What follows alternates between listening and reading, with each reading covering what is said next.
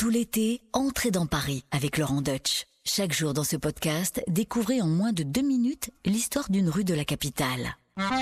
Entrez dans Paris avec Laurent Deutsch sur RTL. Je suis quand même un comédien, donc je ne peux pas ne pas parler de cette euh, institution théâtrale qui était située ici, euh, rue Blanche. On est dans le 9e arrondissement de Paris, on est au bas de la butte Montmartre, et il y avait pendant longtemps une école prestigieuse qui malheureusement aujourd'hui a fermé ses portes. Mais l'étymologie de la rue Blanche n'a rien à voir avec cette école de théâtre, ça a plutôt à voir avec les carrières de Montmartre. Il faut savoir que euh, depuis, euh, de- de- depuis le Moyen Âge, on extrayait euh, dans les carrières de la butte du plâtre, qu'on acheminait ensuite euh, vers Paris et vers la Seine pour le transporter plus loin. Eh bien, à cet endroit, la rue Blanche est assez en pente, hein, c'est quand même quelque chose qui descend très fortement. Et bien du coup, le plâtre voltait dans tous les sens et ça a littéralement tapissé la voie du sol jusque sur les façades des immeubles. Tout était recouvert de plâtre, donc tout était blanc.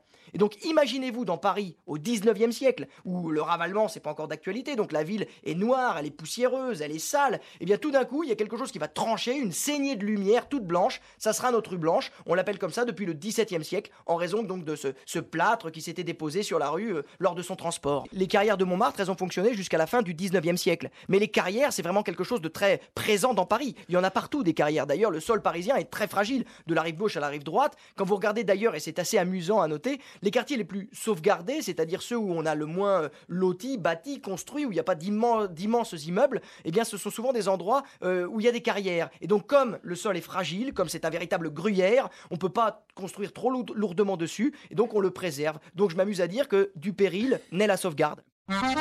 Laurent Deutsch sur RTL, entrez dans Paris.